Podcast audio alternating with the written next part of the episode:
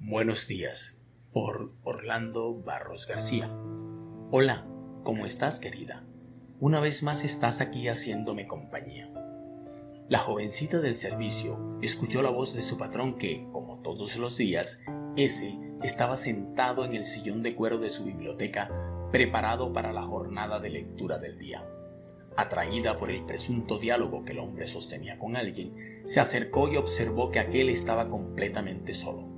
Inquieta por la situación, entró a la biblioteca y preguntó, ¿con quién hablaba, patrón? Y éste contestó, con mi amiga de siempre, esa, la que todas las horas, minutos y segundos de mi vida me ha acompañado, esa que jamás me ha abandonado, esa, y señalando hacia el infinito, exclamó, la melancólica y sombría soledad.